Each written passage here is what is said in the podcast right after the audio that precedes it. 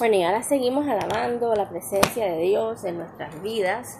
Y vamos a leer algo muy interesante que se dice El oso que hiberna, capítulo 3, más de este libro devocional, más bien una cosa hago, olvidando lo que queda atrás y esforzándome para alcanzar lo que está delante.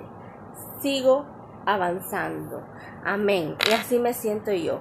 Yo estoy olvidando lo que queda atrás y avanzando para esforzarme lo que va adelante, lo que queda de adelante de mi vida. Yo no sé cuántos años de vida me dará Dios en este mundo. En el cielo es vida eterna. Aquí en la tierra no es vida eterna. Pero yo quisiera muchos años de vida. Porque quiero ver a mis nietos, quiero ver a mi hija y y lo que Dios tenga para mí, ¿no? Pero bueno, vamos a ver de qué se trata el, este capítulo y dice así. En los capítulos anteriores vimos que el pensar que necesitamos de algo o alguien fuera de Dios para ser felices es lo que nos lleva a colocar ídolos en nuestra vida. Ahora bien, ¿qué nos lleva en primer lugar a tomar esas decisiones? De hecho, que nos impulsa a tomar la mayoría de las decisiones de nuestra vida. Cada decisión, actitud o sentimiento no surge en el vacío, sino que tiene una raíz. A veces esa raíz es tan profunda que no logramos verla. A veces lleva tanto tiempo allí que no nos hemos acostumbrado a ella. A veces está tan escondida que parece que ha desaparecido. Hoy voy a mostrarles el poder que hay en esa raíz. Descubrirás la autoridad que tiene y que posiblemente has ignorado, para que mirándola de frente puedas quitarle el poder que ejerce sobre ti. No sé si eres fanático de los animales, pero a mí, en lo personal, el mundo animal me parece fascinante. Quisiera presentarle el principio de hoy utilizando como ejemplo unos osos muy peculiares que habitan en América del Norte. Estos mamíferos duermen entre 5 y 7 meses de corrido durante el tiempo que se conoce como hibernación.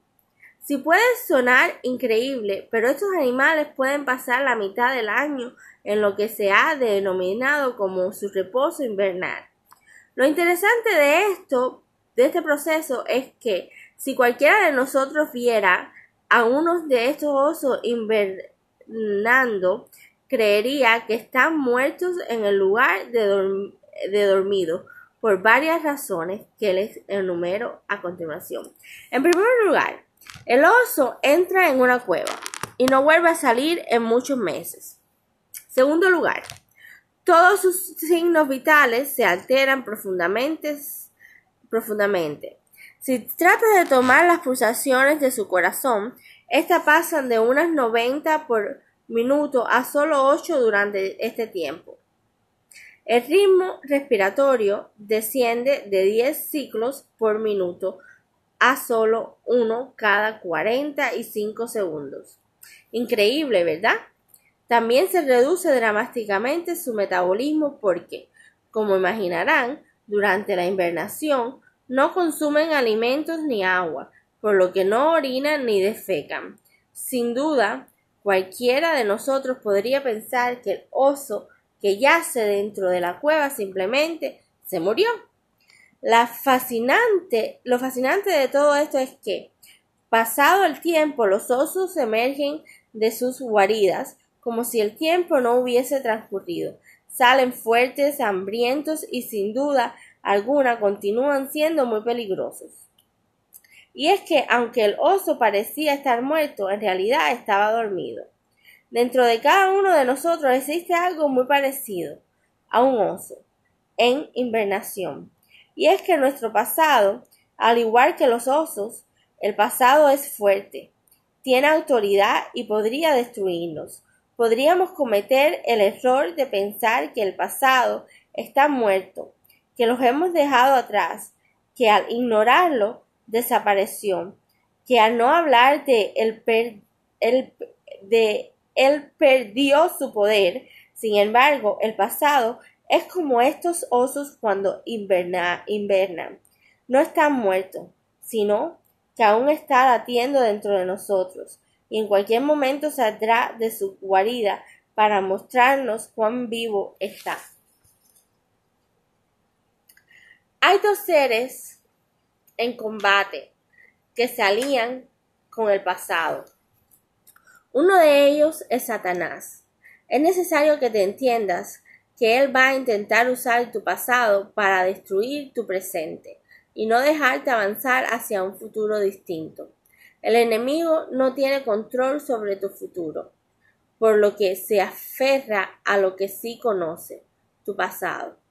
Él es un torturador y va a intentar por todos los medios utilizar lo que has vivido para lastimarte, dañarte y detenerte.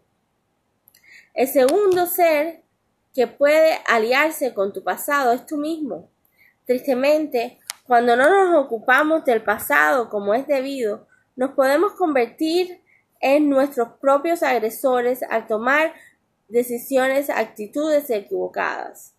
Recuerdo a una mujer que tuvo un pasado doloroso, sufrió abuso físico, emocional, sexual, nunca habló de todo lo que le sucedió en su niñez. Pensó que al no hablar sobre su pasado, este simplemente desaparecería. Pasados los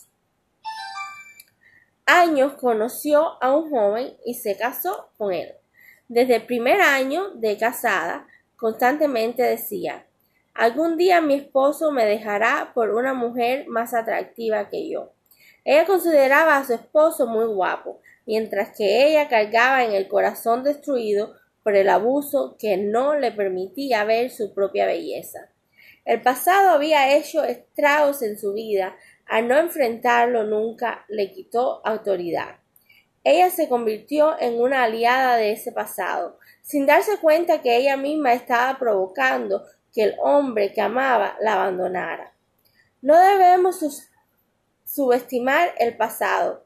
Esto Pablo lo entendía muy bien. Por eso decidió que en lugar de aliarse con él, asumiría autoridad como los vemos en esta importante declaración. Más bien una cosa hago, olvidando lo que queda atrás y esforzándome por alcanzar lo que está delante. Sigo avanzando. Nota que digo, que dijo, sigo avanzando, que es un presente continuo. El quitar la autoridad al pasado es proceso, no momento. Y este proceso no es pasivo, sino es que es activo, por lo que enriquece esfuerzo, requiere esfuerzo. Permíteme explicarme. Por un lado, en un proceso pasivo, subestimamos el daño que pueden causarnos las experiencias del pasado y simplemente vivimos tratando de ignorarlo. Por otro lado, el proceso, el proceso activo no se, subestima el daño que podrían habernos causado ciertos eventos, ni tampoco el poder que pueden tener sobre nuestras decisiones en el presente. Pablo tuvo que detenerse y escribir esta verdad en las escrituras, porque allí donde Dios revela su voluntad para nosotros. Y esa voluntad divina es que seas libre de toda experiencia del pasado, que ejerce una autoridad agobiante. Como Pablo en su momento para lograrlo, tendremos que esforzarnos por alcanzar lo que está delante. Un momento para mí. Cree una pregunta. ¿Cree que hay experiencias de tu pasado que están afectando tu presente de forma negativa? ¿Podrías escribir de algunas de estas experiencias y cómo crees que te está afectando? Sí, definitivamente el pasado me, de un momento de un trauma que pasé, eh, me afectó muchísimo. Me afectó muchísimo, muchísimo, muchísimo. Y yo no podía salir de ese pasado. Pero ya en el nombre de Dios, amén, glorificado sea, yo salí de ese pasado. Ya olvidado ese pasado. Y Dios quiere que el diablo nunca me toque y me vuelva a recordar el pasado. ¿Cómo sueles manejar esas experiencias que te afectan? ¿Hablas de ellas con alguna persona o simplemente intentas ignorarlas? Primero, hablaba conmigo misma de ellas y tengo una psicóloga que me ayuda a hablar de ellas. Así que, que con el favor de Dios, si todos tenemos un pasado que queremos olvidar, que nos está afectando debido a cosas hechas que nos han hecho en la vida, debido a cosas que que sentimos que nos han destruido, ah, vamos a coger y decir no, no. Nosotros vamos a vivir el aquí y el ahora, vamos a vivir el presente, vamos a ser felices, vamos a empezar una nueva vida y olvidar el pasado y dejarlo atrás. Y dejarlo atrás. Así que eh, Dios vaya con ustedes. Espero que les haya gustado la lectura. Eh, todos tenemos un pasado que nos molesta a veces, eh, muchos, pero otros lo pueden manejar, otros no. Y a mí me ha costado mucho trabajo, nueve años, para debido al trauma que viví, para poder olvidar ese pasado que me o que el trauma que viví me causó un estrés postraumático y he podido olvidarlo ya, pero ya. Así que en el nombre de Dios, amén. Gracias Dios mío por estar conmigo y poder haber olvidado ese pasado. En nombre de Jesús, tu Hijo amado. Así que de aquí en adelante es caminando con pasos hacia adelante y para atrás ni para coger impulso, como se dice en mi país. Amén y bendiciones.